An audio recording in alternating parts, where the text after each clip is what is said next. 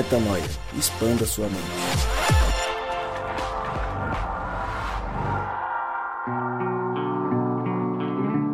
Sim, sim, sim, está no ar mais um, exatamente mais um podcast Metanoia. E nós chegamos ao podcast Metanoia número 259. Estamos beirando os 260, onde celebraremos cinco anos ininterruptos de podcast Metanoia. Lembrando você que o podcast Metanoia existe sim há cinco anos e toda terça-feira nós lançamos um novo episódio e você acessa tudo que fazemos lá no nosso site portalmetanoia.com. Eu inverti a ordem, mas este que vos fala é Lucas Vilches e nós estamos juntos nessa caminhada. Na última semana, nós demos uma pausa em uma série que a gente vinha tratando sobre sermos desejados, amados, eternos e herdeiros, sobre essa reafirmação de identidade, para falar de um tema de extrema relevância, um tema polêmico, mas que precisava é, do nosso posicionamento. Então a gente não pôde se abster desse tema e falamos sobre o caso de um tio de uma menina, é, uma menor de idade, que abusou da garota e ela depois fez o aborto e houve toda uma polêmica em torno do caso. A gente parou para falar sobre isso e hoje a gente volta para essa série que, no geral, né, Rô, fala sobre identidade. E a gente já falou sobre um resumo dela no episódio 256, sobre os termos todos, desejado, amado, eterno e herdeiro. No 257, sobre sermos desejados por Deus. E hoje vamos falar sobre sermos amados por Deus. Você que nos ouve, sim, você, você mesmo. Você é amado por Deus. E antes de trazer o próprio Rodrigo que eu já citei e o resto da mesa, eu queria saber de vocês, senhores, o que, que vocês têm para dizer sobre o tema hoje. Fala galera, graça e paz, aqui é Rodrigo Maciel e hoje será o último dia que você entenderá o amor como um clichê. Fala galera, aqui é o Gabriel Zambianco e é amor ou medo que você sente aí, hein? Oi, eu sou a Mari e só pode dizer que entendeu o amor de Deus quem ama seu irmão.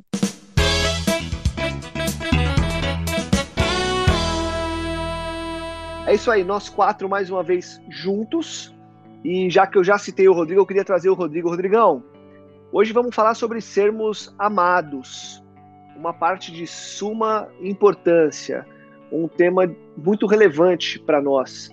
E isso tudo que a gente está falando, né, Rô? Não deixa de ser, ou é, em sua essência, novamente uma reafirmação da nossa identidade, né, Rô? Cara, com certeza, é, é uma característica, né? A gente começou falando sobre é, sermos desejados por Deus, né? Que nós não estamos aqui por acaso. É, e a gente aprendeu juntos aqui o que, que, ser desejado por Deus impacta na nossa vida, no, no propósito de vida que a gente tem é, nesse mundo. E agora a gente vai falar sobre uma outra face dessa identidade, que é o fato de nós sermos amados, né? E é muito engraçado porque é meio parece meio clichê esse lance da gente aprender que nós somos amados por Deus. Mas existem várias, é, vários tentáculos dessa, dessa verdade ao nosso respeito que pouco a gente fala e também, principalmente, pouco a gente medita. E por causa disso, muitas vezes a gente vive baseado nas nossas carências, naquilo que nos falta e não com base no que nós já fomos abastecidos. Eu espero que hoje é, o Espírito Santo mais uma vez ministre aos nossos corações uma verdade tão profunda que parece um clichê, mas a gente vai aprender juntos que não é. E é um tema muito importante para essa nossa caminhada, né, Rui? Eu já queria trazer a Mari e o Gabi para falar também, porque sentir-se amado pode esbarrar numa carência, mas acaba sendo uma necessidade nossa, né, Mari?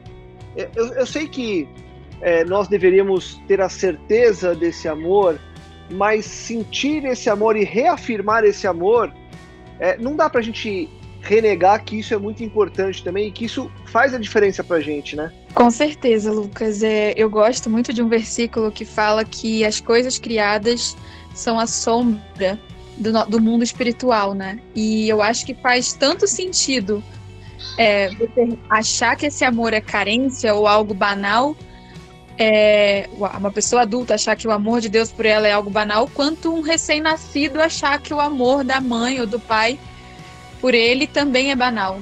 Eu acho que um bebê ele só vem ao mundo e pode sobreviver porque ele é amado. Da mesma forma, a relevância de Deus para nossa sobrevivência, para nosso propósito, é equivalente à dependência também. Então, longe de ser algo, enfim, superficial e dispensável, né? Fundamental. Justamente por ser fundamental, a gente precisa romper a talvez o tabu que o Rô citou aí de ser um clichê. Afinal de contas, por mais que as pessoas repitam isso quase que como um mantra, né? Deus te ama, Jesus te ama, tá na frase é, da, da, traseira do caminhão, tá no adesivo do carro. É, é algo mais profundo, né, Gabi? A gente está falando de algo que está é, atrelado à nossa existência, não é um. Ah, ok, ele. É, vai, vai, vai além, né? É uma coisa que tem que ir além, a gente precisa parar para falar sobre, né? Ah, sim, brother. E o exemplo que a Mari deu, acho que vai bate bem em cima, porque como, assim como o amor de Deus, tipo, quantos anos a gente leva para entender o amor dos nossos pais, né? Ou de quem nos criou, ou de quem nos adotou, enfim. É, envolve tanta coisa, né? Então, quem dirá o amor de Deus? É clichê na realidade da forma como usam, né? Mas se a gente for meditar na profundidade do real amor de Deus, acho que a gente nunca vai se repetir. Então, nunca será um clichê, entendeu? Porque é sempre alguma coisa nova, é sempre um amadurecimento, né, cara? E é por isso que é tão necessário e é tão bonito, especial de, de ser falado. O que, é que, o que é que traz do clichê que a gente está falando? É, o que é que tem de clichê e o que é que não tem de clichê? E talvez o que é que não se fale sobre o fato de sermos amados que é importante a gente abordar aqui. Eu queria que você é, colocasse aí tópicos que a gente não pode esquecer de, de abordar, que são importantes a gente trazer para a gente justamente mostrar que não é clichê, que falar do amor de Deus por nós é algo muito profundo e que pouco se fala, como o Gabriel falou, da maneira certa. Cara, eu acho que o que transforma esse lance de que nós somos amados por Deus em um clichê é o clichê que se tornou a palavra amor, né, cara? Porque você pode dizer que você ama uma lasanha, né? Em especial no nosso idioma, é, o amor a gente atribui a muitas coisas. Eu, eu amo roupa limpa. Eu amo bota de couro. Eu amo viajar, né? E aí, por causa dessa banalização da palavra amor, é, a gente não consegue entender na profundidade o que significa ser amado, né? Nem por qualquer pessoa à nossa volta, quanto menos por Deus daí. Então, eu acho que é isso que é o grande dificultador, o fator que nos dificulta entender profundamente e nos faz ver essa frase como um clichê, sabe? Ter transformado a palavra amor num clichêzão absurdo. Se, se a gente lançar essa pergunta aqui, uma enquete é, no Metanoia, lá nas nossas redes sociais, Lucas, sobre o que é o amor, a gente veria zilhões de respostas diferentes, né? E isso mostra o quanto perdidos nós estamos em relação a essa palavra que é tão profunda e tão importante para nós hoje. Agora vamos entrar na, na, no fato em questão. Nós somos amados. Assim como a gente citou no episódio que a gente criou a base para esse tema todo, eu queria primeiro falar de uma coisa que eu acho fundamental aqui.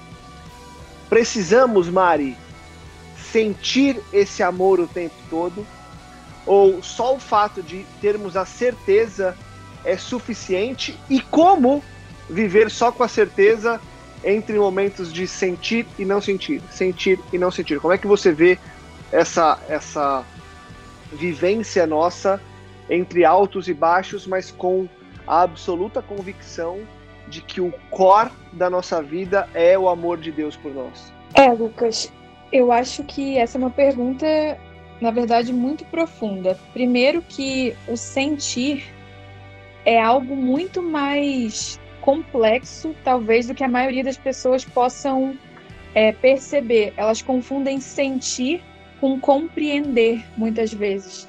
Muitas vezes o seu corpo, o seu inconsciente está absorvendo, está sendo afetado por algo no ambiente, mas você não toma consciência de que você está sentindo.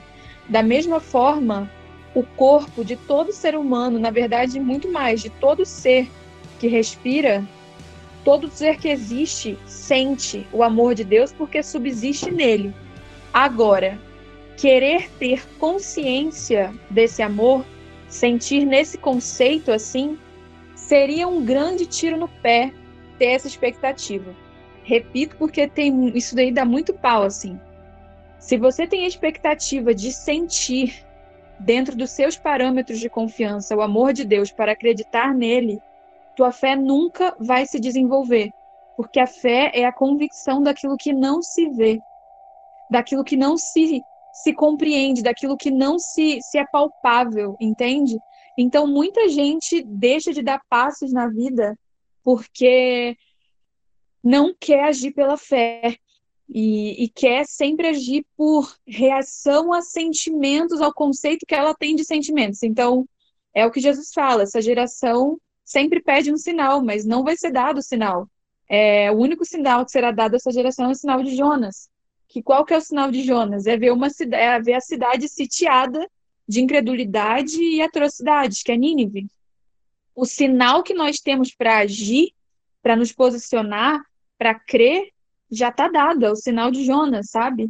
Então, eu não preciso sentir o amor de Deus para saber que ele está ali. Seria uma tremenda arrogância da minha parte só tomar decisões quando eu compreender a ação de Deus na minha vida e não simplesmente acreditar que eu preciso ser estimulada fisicamente ou emocionalmente para ser coerente com aquilo que eu criei, com aquilo que eu dei a minha vida por, enfim, por acreditar, né? Eu também acho, só continuando aí, Lucas, a, essa questão a gente enfrentou, inclusive, num, num contexto de missão aqui, é, uma coisa muito parecida com, essa, com esse conceito, né? Porque algumas pessoas é, percebem o quanto são amadas pela compreensão racional, algumas pelo quanto elas são capazes de sentir, né? A gente teve, inclusive, aqui, a gente lidou com uma situação de missão muito muito complicada, assim, uma pessoa que tava, que não conseguia virar é, a chave, né, para o reino de Deus é, durante muito tempo. E o maior problema dela era justamente esse. Ela falava assim, cara, eu, eu sei que Deus me ama, mas eu não sinto, sabe? Eu não sinto esse amor da parte de Deus. E é esse o grande desafio da gente, porque o que foi falado para ela, né? Que a, a fé não é só a certeza do que não se vê, mas é também a certeza do que não se sente que nem Gabriel citou lá, há uns dois podcasts atrás, ele falou sobre isso, ele falou, cara, às vezes é meio, é meio mancada você querer dizer para uma pessoa que Deus ama ela, sendo que, na verdade, é, cara, ela nunca, ela nunca recebeu nenhuma referência é, de amor na vida, nem dos pais, nem de amigos, nem do cônjuge. E, e, e, porque ela não tem essa referência, como você vai exigir dela que ela compreenda que Deus a ama? E aí a gente, é, é esse ponto é justamente aquilo que a gente fala sobre a fé, que é crer no que Deus disse, né? Deus deixou uma revelação para a gente, algo, um lugar onde Ele disse coisas. Né? E aí a gente escolhe crer no que Ele disse. Quando a gente fala de crer no que Ele disse, a gente pode ver, por exemplo, Jeremias 31, 3, que diz: O Senhor lhe apareceu no passado dizendo: Eu amei, eu a amei com amor eterno e com amor leal te atraí. Ou João 3,16, que é o texto mais conhecido, que diz: Porque Deus amou tanto o mundo que ele deu o seu Filho unigênito para que todo mundo que crê nele não pereça, mas tenha vida eterna. Tem muitos versos que falam sobre o amor de Deus. Se você buscar aí no, seu, no, no Google, se você der um Google e colocar versículos sobre o amor de Deus, você vai ver muitos outros versículos que falam sobre o amor de Deus na nossa vida. Um outro de destaque importante é de, de Romanos 8, 38, um texto bem conhecido, 38 e 39, que fala: Pois eu estou convencido de que nem a morte, nem a vida, nem anjos, nem demônios, nem presente, nem futuro, nem quaisquer poderes, nem altura, nem profundidade, nem qualquer outra coisa na criação será capaz de nos separar do amor de Deus que está em Cristo Jesus, nosso Senhor. Cara, tá falando aqui que é absolutamente impossível nos separar do amor de Deus. Então, é crer no que Deus disse, é crer na revelação que foi deixada, e não no que eu sinto ou no que eu posso entender, sabe? É crer no que Deus disse. Esse é um grande desafio para nós hoje, no mundo como um todo, porque muitas coisas, muitas mentiras que nós cremos estão amparadas em coisas que Deus não disse. E muitas vezes a verdade é o que Deus disse o contrário, o exato contrário. Então, é, eu acho que isso pode ser muito útil para você que está ouvindo a gente aqui no, no episódio de hoje. Você que em algum momento fala assim, cara, eu não sinto que Deus me ama. Eu compreendo. Eu já ouvi que Deus me ama em vários lugares, mas eu não sinto. Então, para você que vive esse desafio, é bom lembrar que é importante é, saber que Deus nos ama com base no que Ele disse, tendo fé no que Ele disse, e não de alguma forma é, acreditando em coisas que você sente ou pode perceber. Eu só vou fazer uma, uma observaçãozinha aqui na tréplica, né, para completar o que o Rô falou, é que o próprio Jesus passou por isso. Eu acho que todo mundo teve algum momento na vida em que, se está ouvindo esse podcast, é que sentiu minimamente que Deus existe, que Deus se comunicou através de alguma coisa. É, mas essa importância do passo de fé está no momento, por exemplo, do deserto de Jesus, sabe? Quando ele acabou de receber o testemunho de que ele era filho, que coisas sobrenaturais aconteceram, mas ele também precisou passar 40 dias com silêncio absoluto, se apegando ao que ele já tinha de conhecimento de Deus, sabe? Então, se o mestre passou por isso, a gente não é maior que ele. Então, se você está num momento onde não está claro, que Deus não está se comunicando com você, tenha paciência, se apegue a toda a revelação que ele já te entregou antes. Porque, da mesma forma que os anjos chegaram para Jesus, eles vão chegar para você. Provavelmente depois de Satanás, mas firmeza aí que com a palavra a gente vence qualquer coisa. Não, e tem um lance, o Lucas, antes de você passar, que é o seguinte: quando a gente fala, quando a gente endereça tudo, quando a gente se comunica com o ouvinte sobre qualquer assunto aqui, não é só pensando no, no seu alimento, né, no nosso próprio alimento, no alimento de quem está ouvindo a gente, mas é também como ele vai lidar com outras pessoas, certo? Porque não é para parar na gente, né? Então, quando a gente fala assim, pô, é, é, como uma pessoa pode amar sem conhecer o amor de Deus, ou tudo que a gente está gastando de tempo aqui para fazer uma diferença entre sentir, compreender o amor e tudo mais, cara, é, é, é você tem que pensar, e a Mari trouxe o que para mim é o máximo, que é sempre buscar o exemplo de Cristo aqui na Terra e ver como ele viveu e querer viver igual, sabe? É, a gente às vezes inverte a lógica das coisas, que é apresentar a um Deus sem apresentar o amor de Deus, né? E aí, por consequência, eu já não reconheço esse amor de Deus na minha vida. Então eu sei dizer na minha vida um Deus que quer que eu faça ou quer que eu não faça, um Deus que me fala o que é ético, o que não é, o que é moral, o que é certo, o que é errado. Mas quando eu me, me questiono qual a minha experiência real com Deus, de que forma Deus se comunica e se revela comigo, eu paro sempre no muito raso, né? E talvez o erro esteja em comunicar e apresentar Deus às pessoas dessa forma, quando na realidade o próprio Cristo, quando foi questionado, pô, acho que quer conhecer o Pai, mas quem conhece a mim conhece o Pai, vocês estão convivendo comigo, vocês estão andando comigo, então vejam como eu me relaciono com vocês e esse é Deus. Não tem nada de diferente, sabe? Então acho que a gente tem que, tem que se apegar nesse esquema de, de é, de entender que o amor de Deus ele é infinitamente extenso, né? E partindo da, dessa premissa, viver um pouco mais do que teori, teorizar um pouco menos, sabe? Colocar mais em prática e partir, da, partir daí e sair agindo, né? Viver com, se relacionando, como Cristo estava lá com os doze, enfim. É, e você usou um termo aí no final que eu acho que para mim é uma das chaves para essa nossa conversa. Eu queria trazer de volta o Rô para falar também sobre isso, pelo seguinte: quando a gente fala sobre ah, Deus te ama, Deus te ama, Deus te ama, é, lá no começo da conversa a gente falou sobre ser soar clichê e para outras pessoas pode soar vazio, justamente por esses últimos minutos do que a gente falou que tem gente que não sente. E aí a minha pergunta é, Rô, de maneira prática, no dia a dia nosso, onde é que eu encontro esse amor? E aí eu acho que talvez a chave esteja no que o, no que o Gabi falou, né? Do relacionamento com as pessoas. Porque estamos falando com gente aqui, com pessoas que nos escutam, que podem estar é, vivendo situações das mais complicadas, situações é, que divergem muito umas das outras e às vezes de maneira muito é, profunda não conseguem sentir é, o caminho mais prático, obviamente, que, né, que meditar na palavra, é, buscar o, o Espírito Santo, mas para quem precisa dessa coisa mais é, do toque, né, essa coisa mais sinestésica, é, o relacionamento é o que vai ajudar, o que vai nos ajudar a começar a curar e a entender ou a começar mesmo sem sentir, voltar a ter essa certeza da qual a gente está falando aqui, Rô? Cara, é, isso é um tema bem complicado, na minha opinião. Por quê? Porque, sim, isso é uma questão óbvia. É possível que a pessoa tenha referências de amor através de um outro ser humano, né, nas relações. Inclusive, a gente tem, é, tem meditado muito sobre isso nos últimos meses em relação às crianças, né?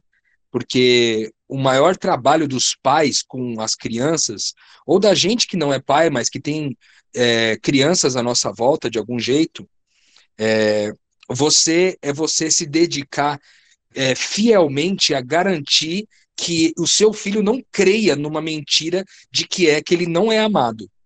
Então tudo que você faz é para que ele tenha referências seguras de que ele é amado.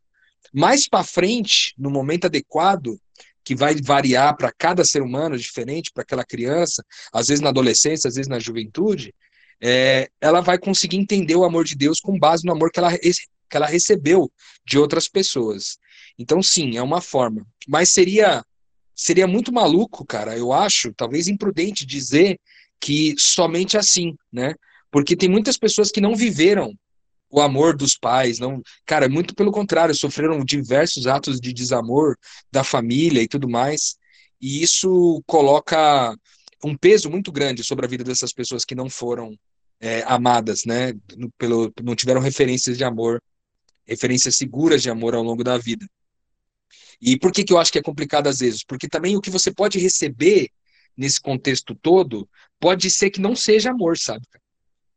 Aquilo que você recebeu, porque assim, é, tanto o lobo quanto o pastor, ambos gostam de ovelha. Mas é uma diferença do gostar do pastor para o gostar do lobo. O pastor gosta da ovelha porque ele quer cuidar da ovelha, quer manter a ovelha viva, quer dar segurança para a ovelha, quer dar condições da ovelha viver a sua vida é, minimamente. Né? Ele quer trazer paz para a ovelha, quer colocar ela diante de uma comunidade e fazê-la se sentir parte daquele grupo de ovelhas. Já o lobo gosta muito de ovelha, mas ele gosta de ovelha na boca, sangrando. Os dois gostam de ovelha, mas gostam de jeitos diferentes. A mesma coisa pode acontecer com amor nas relações, né? A gente pode achar que a gente está sendo amado é, ao ser tocado, ao ser elogiado, mas na verdade a gente está diante de um lobo que ao final quer comer a gente vivo. A gente falou na semana passada sobre toda aquela questão da, da menina que, que, enfim, sofreu a questão dos estupros constantes, né? E, e é, uma, é um assunto muito delicado, mas na prática o que acontece? É, é, esses abusos não aconteceram, provavelmente, sem gestos de afeto daquele tio. Então, muito provavelmente, ele elogiou, ele tocou, ele fez carinho, ele, ele, ele, ele cuidou daquela ovelha para que no momento certo ele pudesse se alimentar dela. Então, como garantir que eu, que eu não estou recebendo uma referência de amor de lobo, e sim uma referência de amor de pastor? Qual é a diferença dos dois amores, né? Como discernir quem é o quê? Eu acho que esse é o grande desafio para a gente. E eu acho que a grande forma de discernir é a gente interpretar da parte do outro o quanto ele está disposto a perder de vida por você. Porque o amor de Cristo é aquele amor que constrange. É um amor que não é egoísta. É um amor que pode ser manifestado de forma transparente em público. Não é um amor que, que só pode acontecer com as portas fechadas. Não é um amor que se limita só a você e a, e a ovelha, usando a mesma metáfora, mas é um amor que abençoa uma comunidade inteira. É um amor que não se limita a você. A gente falou muito sobre isso quando, como, quando gravamos lá o podcast sobre abuso doméstico, ou violência doméstica, uma coisa assim, não me lembro exatamente agora, mas relações abusivas, acho que foi esse o nome, relações abusivas. Então, vale a pena ter esse discernimento. Por isso que, é, sim, podemos receber referências das relações, contando que a gente tenha discernimento com essas diferenças que eu falei entre lobo e pastor, e mais seguramente é crer no que Deus disse. Crer no que Deus disse. É voltar para as escrituras e entender da parte de Deus o que ele diz a nosso respeito. Como é que ele nos ama? Ele falou: Eu amei vocês com amor eterno. Tem outro texto das escrituras que vai dizer que o amor de Deus dura para sempre. Será que aquele amor que eu estou recebendo é um amor que dura para sempre? Será que se eu fizer algo de errado, eu ponho esse amor em xeque? Ele vai ficar inseguro? Porque eu fiz algo de errado, então outra pessoa agora vai deixar de me amar porque eu fiz algo errado? Deus não é assim. Deus te perdoou antes mesmo de você cometer as suas falhas.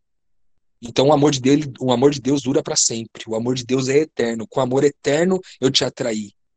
Esse é o amor de Deus, é um amor que é eterno, que não acaba. Por mais que eu ponha tudo a perder, por mais que eu estrague tudo, por mais que eu enfie o pé pelas mãos, o amor de Deus permanecerá lá. Por isso que o texto que a gente leu quase agora faz sentido, de que nenhuma coisa pode nos afastar desse amor de Deus. Nada.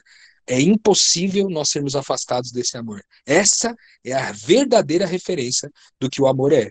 Né? E, e nesse sentido, eu acho que Deus é o único que pode manifestar isso de forma segura para nós aí. E tem uma outra palavra, você falou de amor eterno, também, obviamente, que por ser eterno, ele já é o todo, né? Mas trazendo para uma palavra até do nosso dia a dia, esse amor, Rô, ele é suficiente, né? Ele é um amor que basta.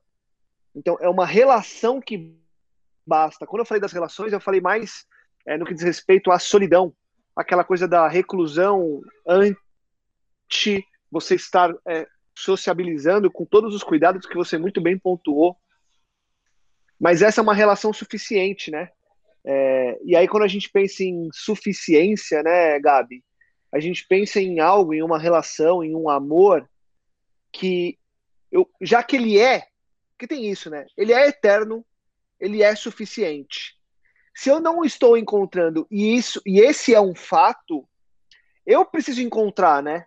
Então eu preciso, como o Rô falou, voltar às escrituras, encontrar os caminhos que me remetam à fonte desse amor suficiente, porque ele é suficiente. Então, eu não preciso buscar em outras coisas, não preciso buscar em outras pessoas, porque há suficiência nesse amor. É uma busca que muitas vezes é difícil, mas é a busca que se faz necessária e que se faz com sentido, né, Gabi? É, cara, é, fez muito sentido o que o Rô falou. Eu acho que agora traz até uma carga maior de responsabilidade do porquê eu tenho vivido um relacionamento com Deus, né? Só que eu vou eu vou me permitir, Lucas, discordar de, só um pouquinho assim do que você disse, não é nem discordar, até uma palavra muito forte, mas enfim, talvez expandir, expandir seja a palavra melhor, expandir o que você disse. Porque eu acho que de fato, por exemplo, eu, Gabriel, por já ter um, já ter um certo relacionamento com Deus, eu tenho que voltar muito para as escrituras para entender mais sobre Deus e poder ter uma maturidade maior nos meus relacionamentos. E aí, em cada relacionamento, ter uma expressão de Deus. E por que, que eu disse para expandir um pouco mais o, o que você acabou dizendo? Porque eu, cara, assim, ouvindo o Rodrigo falar, eu acho que se a gente não, não for, se a gente não tiver um, bastante relacionamento com várias pessoas e situações diversas, a gente vai ter só um, um, um feixe do amor de Deus, sabe? Então, se eu tenho um relacionamento só com pessoas da minha religião, ou só com pessoas da minha família, ou só com pessoas do meu trabalho, talvez eu nunca tenha maturidade para outras situações da vida em que haverá a expressão do amor de Deus. Você, você entende o que eu quero dizer? Eu acho que se torna muito necessário, sim, que eu volte às escrituras para ter essa noção, é, essa noção mais pura, mais ampla do amor de Deus, mas eu preciso aplicar isso nos meus relacionamentos. para que isso se torne uma bola de neve.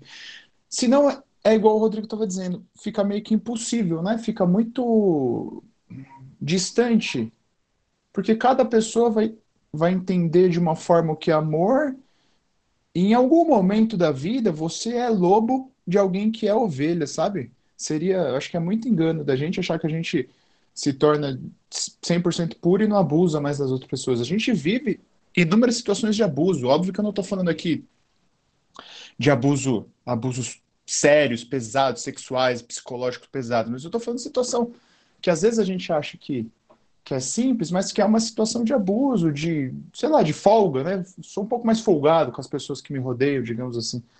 Então acho que a gente tem que sim voltar às escrituras, Lucas, e buscar aplicar no nosso relacionamento essa maturidade. E não só aplicar, mas também prestar atenção, né?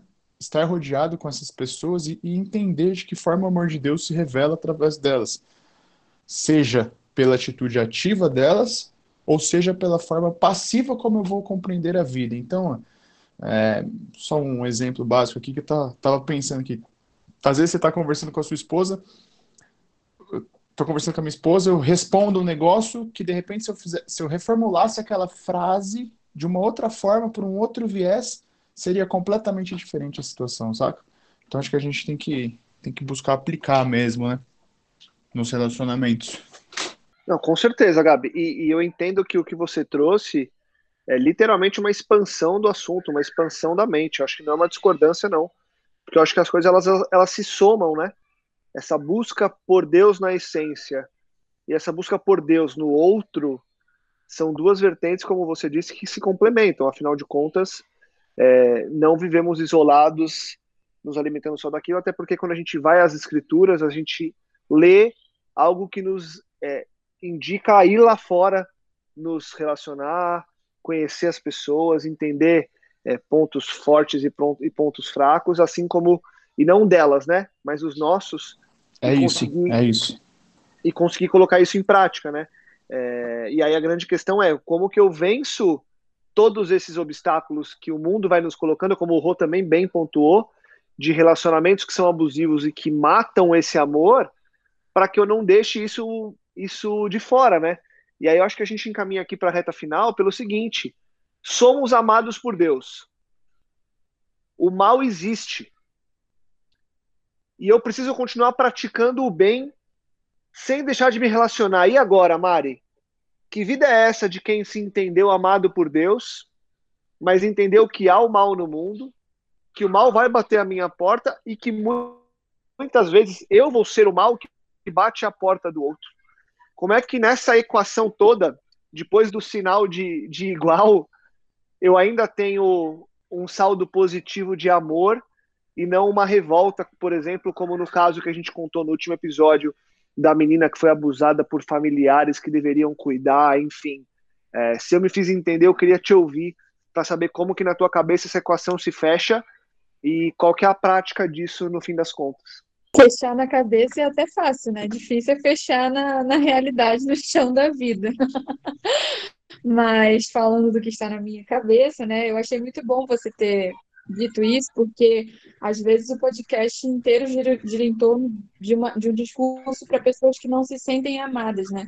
Mas trazer essa, esse gatilho para você que sente que é amado por Deus e está desesperado com quem não sabe que é amado, de modo que parece até uma coisa inconcebível, alguém não sentiu o que você sente, que é tamanho o amor de Deus por você, é... e como balancear isso com o mal, né? O, o corpo de Cristo não está em guerra contra o mal, né? O mal já foi vencido, de modo que existe um exército de ilusionistas, né? Então a gente não está aqui para impedir o mal, a gente está aqui para mostrar o bem que existe dentro de nós, sabe? E mesmo que eu acabe sendo fraca, isso não quer dizer que eu sou, né, o mal. Eu simplesmente sou fraca, eu sou uma criança, um recém-nascido, voltando ao começo do episódio, que é completamente dependente do amor de Deus para não fazer mal a mim e aos meus irmãos. Então, na prática, eu acho que quanto mais a gente direcionar a combater o mal, mais a gente vai se atrapalhar e não vai conseguir amar ninguém. E eu acho que a melhor forma de materializar esse amor, eu tenho aprendido muito sobre isso, porque amor é um conceito às vezes um pouco abstrato. Tenho dado mais importância ao conceito de afeto, a trabalhar com afeto, cozinhar com afeto, olhar as pessoas com afeto, fazer as coisas com afeto. Eu acho que essa é a forma mais concreta de você falar de amor, assim, no, no dia a dia. E aí, em situações onde aparentemente o mal né, triunfa, onde esse ilusionismo acaba ganhando protagonismo, que foi quando a gente estava no episódio passado, como que você balanceia essa guerra? Quando você vê pessoas se oferecendo tratamento, quando você vê pessoas tendo empatia, quando você vê pessoas acolhendo essa menina, quando você vê pessoas se preocupando com outras meninas que estão passando pela mesma coisa, pela mesma violência, é, é semeando bem, é me preocupando em, em dar afeto em todo em todo o meu tempo livre, que essa batalha é equilibrada. Não adianta a gente tentar mirar no alvo errado, porque tudo que o ilusionista quer é chamar atenção. E você atirar num holograma é realmente pegar toda a munição, toda a energia que Deus te deu para fazer o bem e gastar com um holograma que sequer pode ser atingido por aquilo que você está fazendo. Então, nessa batalha do bem contra o mal, que não existe mais, quero te dar essa notícia que ela não existe. então, ame em paz, que do mal Deus não vai cuidar, Jesus já cuidou. E aí tudo vai ser demonstrado no tempo certo, assim. Faça tudo com afeto e vai dar certo. Ô, Lucas, é, eu acho que tem uma coisa que vale muito a pena a gente adicionar, já que você sugeriu da gente caminhar para o fim do episódio aqui, eu não gostaria de, de deixar esse episódio sem falar de uma coisa muito importante, cara. Complementando aí o que a Mari falou, que o Gabs falou também. É, existe uma coisa que acontece dentro de nós quando a gente compreende, a gente crê de, com todas as nossas forças, com todo o nosso entendimento, com tudo que a gente tem, a gente crê que Deus nos ama. Algumas coisas na nossa vida elas vão sendo tratadas. A primeira delas é o medo. Porque as escrituras dizem que o verdadeiro amor expulsa fora todo medo. Por quê? Porque o medo pressupõe castigo, mesmo o texto diz. Pressupõe punição. Pressupõe que Deus é um Deus é, que é um, um, cara, um senhorzinho bonachão, tá sentado no trono, calculando tudo que você tá fazendo de errado para te tacar raio quando você fizer uma coisa errada, sabe? E nós já falamos muito sobre isso aqui no podcast, no, no, no, Metanoia, de que Deus, o Deus que nós conhecemos, o Deus que nós entendemos, não é esse Deus. Definitivamente. Então, é, o, que, o que faz esse amor em nós? Quais são os resultados que ele produz em nós? A primeira coisa é a redução é, sistemática e contínua do medo. E aí, quando a gente fala de medo, a gente está falando de qualquer medo que possa existir. Desde o medo de, sei lá, medo de aranha, até o medo da morte eterna, sabe? Esse amor, uma vez que eu entendo que eu sou amado por Deus nessas proporções, né? O amor eterno de Deus que me atraiu, o amor que fez ele perder o que ele tinha de único, o amor que é, transcendeu a matéria, né?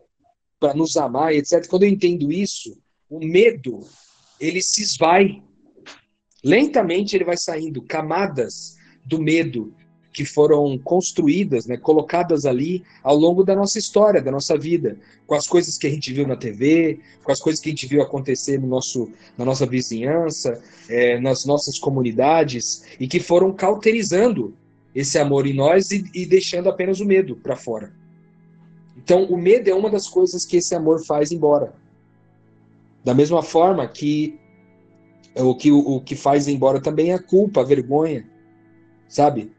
A gente talvez não tenha tempo para explicar aqui com detalhes esses elementos de antipaz, né? Que seriam culpa, vergonha, desespero, medo, é, tudo isso, ansiedade, tudo isso são elementos, caras, que surgem com o fato da gente não saber que a gente é amado, sabe? A gente não meditar nisso. Então, já que a gente não vai ter tempo de gastar de falar sobre todos eles, eu gostaria de falar do principal que seria o medo. Cara, uma evidência de que você entendeu que você é amado por Deus é que sistematicamente o seu medo vai caindo das coisas. Desde o medo de coisas pequenas até o medo do futuro, medo do passado, medo das coisas que você fez de errado, medo de não ter sucesso, medo de não ser amado, medo de ficar sozinho. A gente poderia elencar aqui uma lista infinita de medos. Mas a verdade é que todo o medo é lançado fora quando a gente medita nesse amor de Deus por nós, que é o único amor verdadeiro. Porque ele fala: o verdadeiro amor expulsa fora todo medo. Então, se eu conhecer o verdadeiro amor, porque eu creio no que, no que Deus disse, se eu conhecer o verdadeiro amor, o medo vai se esvaindo, pouco a pouco. Medo da, da, da instabilidade. Posso só dar um exemplo? Claro. É, que até um exercício. Eu não lembro se foi você que propôs, mas enfim, é um exercício mental muito bom, cara. Que é o seguinte: se você hoje parar de fazer ou pensar, meditar em parar de fazer tudo aquilo que você acha que é bom na sua vida, tudo, você ainda acha que você seria amado por Deus? Isso se aplica demais, cara, quando você pensa naquilo que você acha que é religioso, sacro, sagrado, enfim. Se eu parar de fazer tudo, tudo, Deus ainda me ama? E aí a resposta vai dizer se você tem medo ou se você compreendeu, né, cara? Pelo amor de Deus. Segue aí. Cara, muito bem lembrado. É exatamente isso, cara. É, se, se, eu largasse tudo, se eu apagasse tudo que eu fiz de bom na vida, será que ainda assim eu seria amado? Muito bom, cara, porque às vezes a gente tenta, a gente tenta obter o amor através de gestos, né? E isso é uma reprodução do que a gente tenta fazer nas nossas relações pessoais. Quando eu tento alcançar o amor do meu pai, é, fazendo as coisas com perfeição, alcançando sucesso, resultado profissional, né? Quando eu tento alcançar o amor da minha mãe, de, dando presentes para ela, coisa do tipo, sabe? Ou seja, diante de Deus, uma característica desse amor eterno e verdadeiro de Deus é que ele não precisa de ofertas. Ele não precisa de obras para me amar. O amor dele é eterno por mim e ele dura para sempre. Então não importa se você faz tudo errado ou se você faz tudo certo. Deus te ama do mesmo jeito, cara. E ama de um jeito que você jamais poderá se separar desse amor. Porque esse amor, ele é impossível de se separar de nós. Então é muito importante isso, para a gente guardar no nosso coração hoje e lembrar que o verdadeiro amor expulsa fora todo medo. Cara, pensa aí, agora eu quero de forma prática, você que está ouvindo a gente agora. Pensa aí, faz uma lista agora, dá uma pausa aqui no que a gente está falando e faz uma lista dos medos que você tem. Tipo assim, ó, medo de ficar desempregado, medo de morrer sozinho, medo de não construir uma família, medo de aranha, medo de mar, medo de não sei o quê. Faz uma lista dos medos aí. E aí medita nesses textos que a gente compartilhou contigo, medita nas, nas escrituras, medita nas músicas que falam sobre o amor de Deus para você e para nós, e, e, tenta ver quais desses, né, é, você já de cara pode ir percebendo que ele está se esvaindo, sabe? Pede oportunidades para Deus. Faz, se eu tenho medo de aranha, Deus me faz aparecer uma aranha. Sabe? Eu, eu fico pensando nisso, me lembra muito o Japa, cara, o Thiago Nakan, que é uma pessoa que eu aprecio muito, um amigo mesmo, é, que há muito tempo a gente, a gente não, não se fala muito, mas é, ele falava uma frase que era muito importante. Ele diz assim, cara, sua, as suas orações, você pede problema para Deus? É muito doido isso, cara. Você pede problemas para Deus, porque assim, cara, eu quero vencer esse, eu, eu quero vencer esse medo da, da instabilidade, o medo do desemprego. Você tem coragem de pedir para Deus, Deus me tira o emprego? Sabe, eu acho que é um nível de confiança é conhecer tanto o amor de Deus, conhecer tanto quem Deus é, para fazer um pedido como esse, cara. Que na prática você fica assim, bicho, se eu pedir que Deus der mesmo. E se eu pedir e Deus me deixar desempregado? Como é que vai ser? E se eu pedir Deus me deixar doente? E se eu pedir Deus quebrar minha perna? Cara, é muita coisa. É... Porque eu tenho. Desculpa, porque eu tenho mais fé que eu vou pedir, Deus vai atender que ele me deixar desempregado do que ele vai me dar um emprego, né? Pois então, é. eu, eu acredito mais no medo do que no amor de Deus. Pra orar pro emprego, eu oro milhares de vezes, mas eu não oro uma vez pra ficar desempregado, porque ele vai atender essa uma vez. é sinistro, né, velho?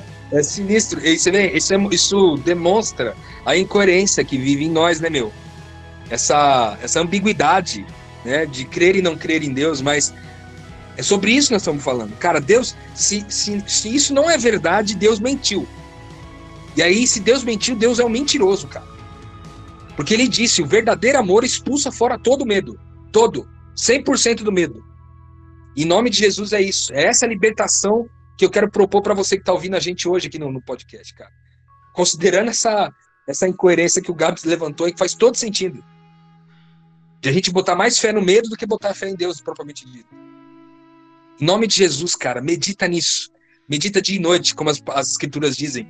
Quanto a você, medita nessa palavra dia e noite, velho. E eu vou dizer para você com segurança, se você meditar dia e noite na palavra de Deus e expressar esse amor com as pessoas e viver todos os dias tentando manifestar esse amor, fazendo esse amor passar através de você, apesar de você, eu te asseguro que os seus medos vão cair um por um.